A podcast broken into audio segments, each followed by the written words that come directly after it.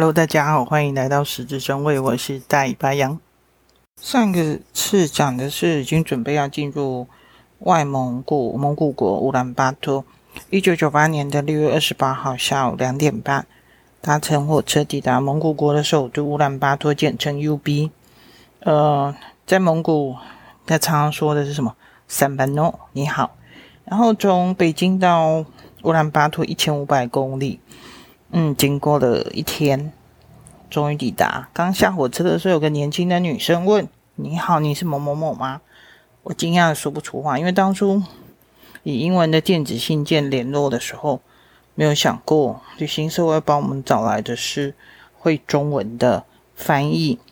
后来知道他是蒙古大学银行系的大二的学生，因为学了中文，问了旅行社打工的机会吗？就这么认识了。我们的翻译达纳殊荣，简称达纳。我跟蒙古的缘分一直很难。我一直常常说我上辈子是蒙古人。一九九八年的时候，九八年去了大旅行，二零零四又去，二零零六也去了，是寻找根据呃蒙古秘史寻找成吉思汗的出生地。二零一七那时候我四十九岁。当时觉得，其实这么多次一直想要去蒙古旅行，一直觉得自己上辈子是蒙古人。那很喜欢马头琴的音乐，觉得自己虽然看不懂五线谱，其实简谱我也看不懂。那些关于乐器的我通通不知道。那你叫我读那些东西更是困难。但是就是想要学马头琴，因为小时候有三个愿望，其中一个是小提琴。那小提琴我放弃了，就变成马头琴。那马头琴呢，要怎么办呢？二零一七年，呃，我当时的就是翻译达纳，我们一直都保有联络。他帮我找了蒙古最好音乐学院的老师，专门教马头琴的。就这样去了一周，学了马头琴。那达纳大学毕业之后去。硕士去山东大学，所以他那时候中文又学了好几年，那中文一直都很好。然后后来他想要，他本来是念的是银行系，可是他想要，他觉得他要保护蒙古蒙古的环境，所以他去纽西兰的大学念博士。他选择的是环境保护。那当初在蒙古的是一九九八年，在蒙古待待了两周。然后旅行社安排了 Roverland 的二手车。那嗯，乌兰巴托就是以前的库伦，就是哲布尊丹巴的驻锡地。那当时有去市区参观自然历史博物馆，但是当时看到两只那种完整的翼手龙跟暴龙，觉得还有恐龙蛋，实在是太震撼了。这是真的，从从戈壁挖出来的。那后来去了四天的哈尔和林。那哈尔和林是外蒙佛教信仰的重镇，而且也是成吉思汗钦定的蒙古帝国的首都。那敖包一路上我们都看到敖包，敖包是古代萨满信仰对腾格里就天的崇拜的习俗，它就有图嗯高大的石堆，上面插了旗杆，最常见是系着蓝色的哈达，就蓝色的布。那我们会在搭车的时候。就是搭吉普车的时候，会停在敖包的左边停下来，所有人都下车，顺时针绕着敖包三圈，默祷，献上一个石头或是钱币钱钞。那在附近也不可以什么便溺啊、狩猎啊、伐木都不行。那从哈尔和林往，从哈尔和林到乌兰巴托有三百。单程有三百七十公里，那他住哪里呢？是住蒙古包，他的旅馆就是蒙古包。比较小的是那种两个人的，一进去蒙古包推开，然后有三个床或者两个床，然后很简单的中间的支架那边有个小炉子，然后上面的地方可以把把上面的毛毡给拉开来，让阳光进来。那后来我们有请了那个司机纳纳桑司机，他带他带着我们去拜访他的朋友。那进入蒙古包里面，然后他会先给我们一杯温热的鲜奶茶。那奶茶蒙古奶茶怎么做？它是咸的，我们会先用牛奶，在蒙古包里面，它有个炉子中间的地方有牛奶，然后煮沸之后加入茶叶，再加上一点盐，然后因为有茶叶渣渣，所以它倒进那个保温瓶，就是那种。像北京那时候讲到内胆是水那种保温瓶里面就过滤，然后就这样热热的喝。那进门之后右下角有，在进蒙古包的时候右下角有一些锅具水桶，那左边通常是会看会放什么？呃，倒奶油的木桶，就发酵马马奶用的那种皮袋子都有。那通常我们会在旅行的时候会带着糖果去，谢谢当地的朋友，就是给小朋友很好用。而且拍立得很好用，就是比如说在一九九八年那时候很早的时候，就会留下纪念用拍立得，像那种手机就更快了。有自后来大旅行之后，在乌兹别克，我记得那时候去在菜市场，那时候他们很兴奋，然后就拍立得给他们。可是等到二零零七再去乌兹别克的时候，菜市场我说要拍立得，他们说不用，我有数位相机。发现它比我的高级，真是太重了。那一路上从往哈尔和林的路上，会带着面包、番茄、小黄瓜，自己小黄瓜，然后自己就做成了午餐三明治。那一路上也没有什么好补，没有地方可以补给，也没有什么 Seven Eleven 都没有，就要去超市先补好，把所有东西都放在车上。那一九一二二二年一二二年的时候，成吉思汗定都在哈尔和林，然后在那边有一百零八个白塔。也是额尔德造泥的的泥造的起源。那，嗯，这讲到很多历史上的东西哦。然后，蒙古传统的食物有哪一些呢？有奶茶、奶茶、咸的奶茶、马马奶跟奶饼跟酸奶。那酸奶通常。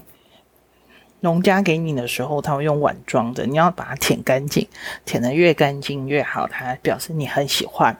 然后就舔到最后，觉得自己像一只小狗，这样子舔得很干净。然后鲜奶油可以加，他们自己会做鲜奶油，加糖，再抹在面包上面，还有干酪。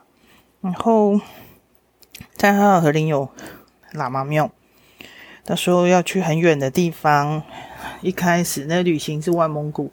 俄罗斯、哈萨克、乌兹别克、吉尔吉斯、新疆。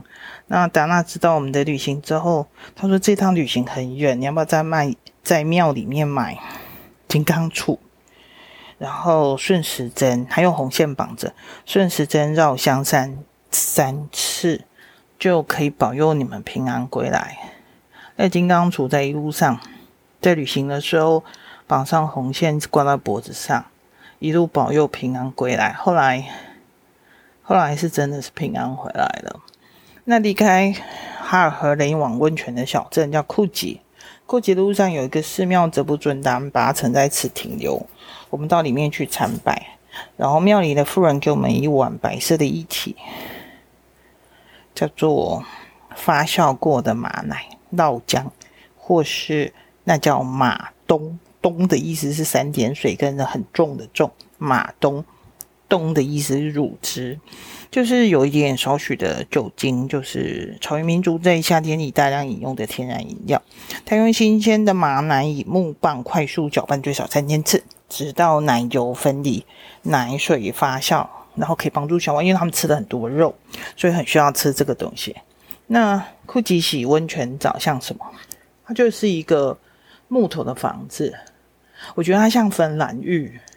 然后冷热很分明，然后外头非常的冷，那时候山上非常的冷，但是很舒服。然后接着呢，又去了西北边的库苏古柏。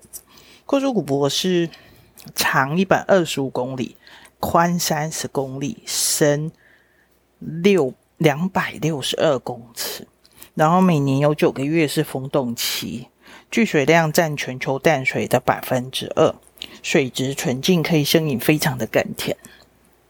我曾经在湖泊里面，就小船在走的时候，直接就这样子船划过去，非常小的船，然后手上就拿着那个很大的宝特瓶，就这样呜装起来，水真的很甘甜，真的很好喝。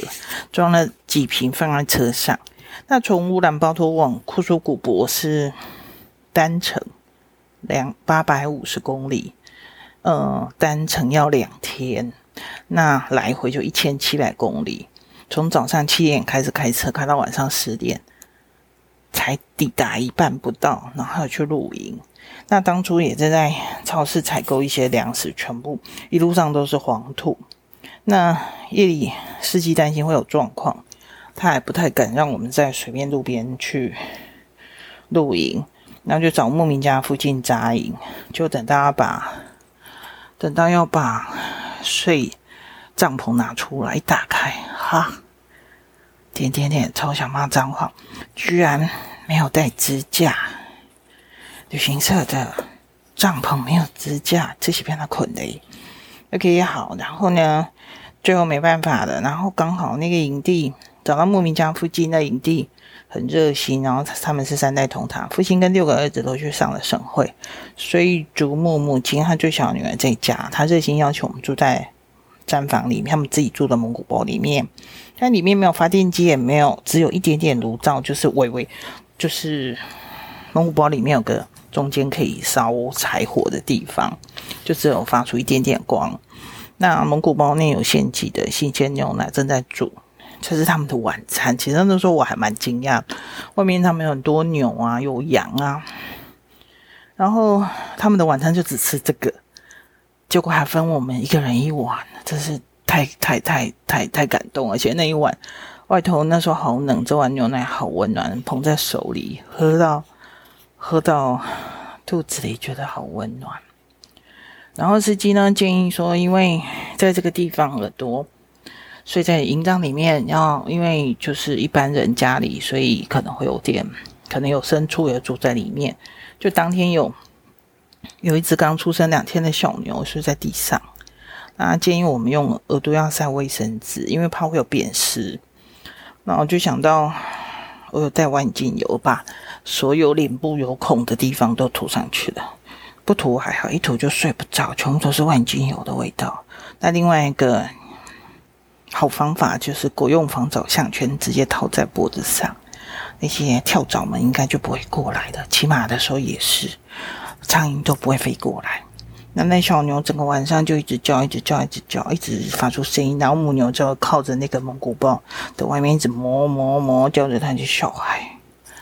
唉，而且这个旅行真是有点小困难。OK，好，然后呢，这车子呢四天来回开了四天，爆胎三次。那我们在路上经常会遇到羊群堵在路里面，其实它也没有什么路，它真的是没有路。你就放在那个这个草原上面，就是这样一条、两条、两条、两条出现，然后大家就沿着那个线开。它也不是什么柏油路，都不是，就是没有路，然后自己。看着那个地上的轨迹这样开过去，他经常会看到一大群羊群，然后在那边，那有些羊就走的比较慢，然后我们必须等那羊都过去了才能开过去。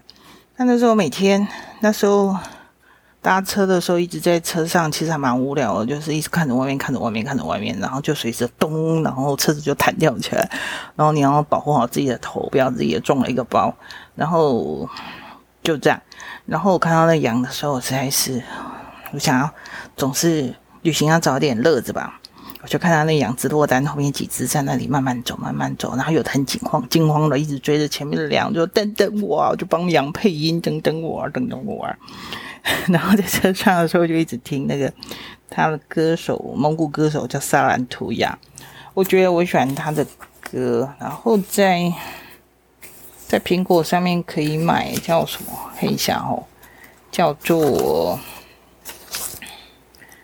呃，萨兰图亚的名字简名字完整的名字是 S A R A N T U Y A A。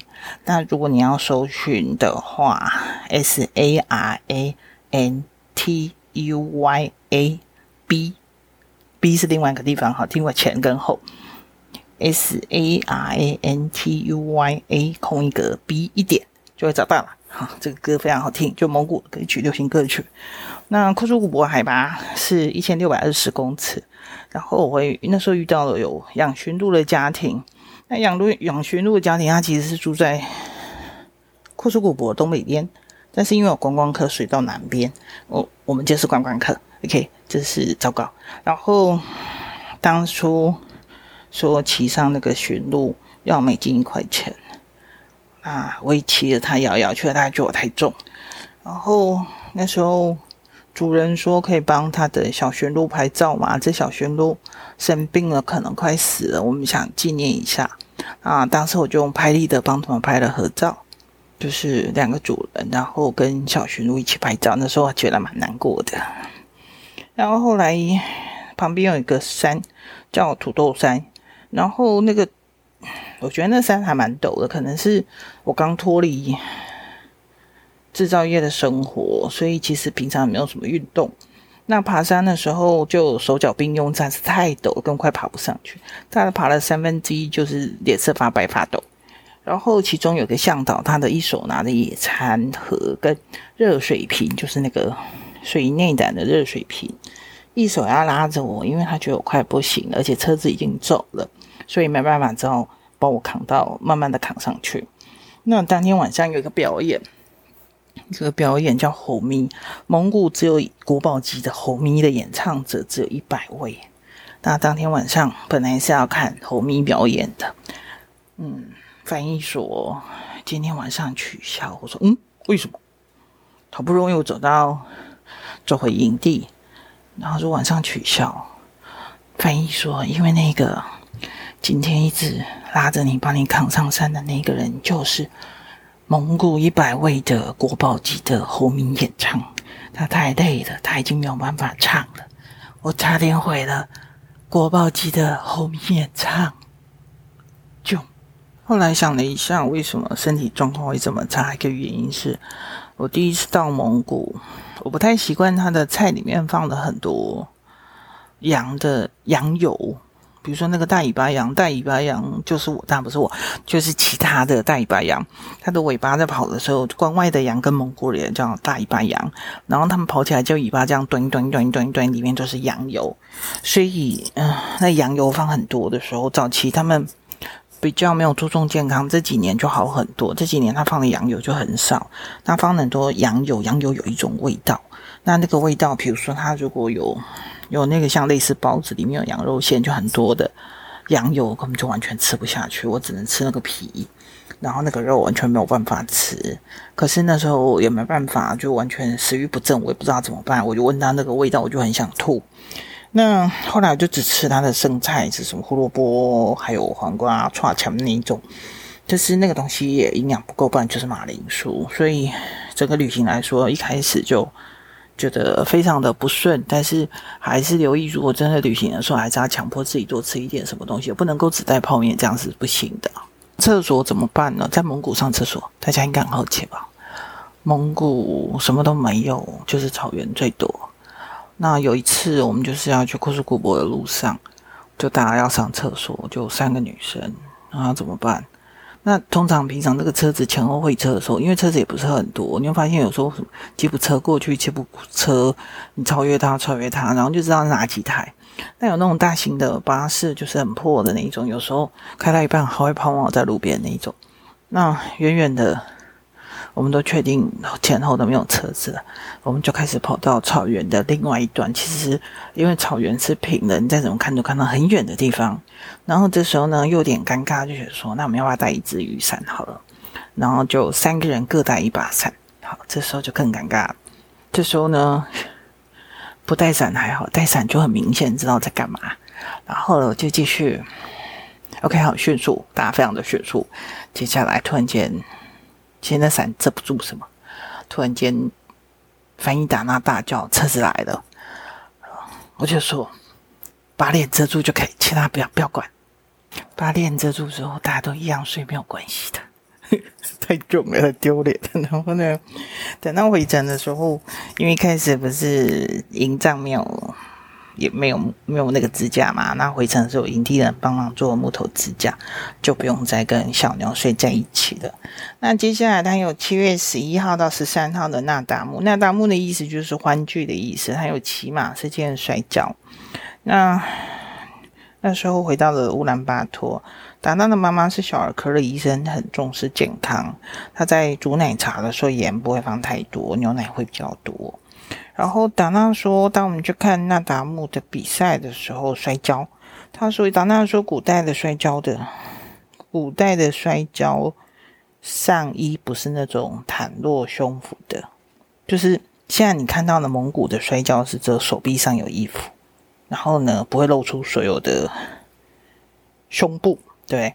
但是当初就是因为，呃，有一位非常所向无敌的摔跤手。后来被发现，她是个女的，她不是男的。从此之后就改成手臂上面穿上衣服，让这些大家再也不会有女生去打赢男生的例子了。很多食物跟中式的很像，比如说它有那种包子，它也叫包子。就是面粉，然后酵母发酵，然后包起来，里面就是有。当然我们会包什么猪啊、鸡呀、啊、什么它，因为他们没有那种东西，他们只有羊，它就要包羊肉。然后有个叫火烧，它就是类似煎饺，然后里面有羊肉馅。然后还有蒙古奶茶，那蒙古奶茶这个也是。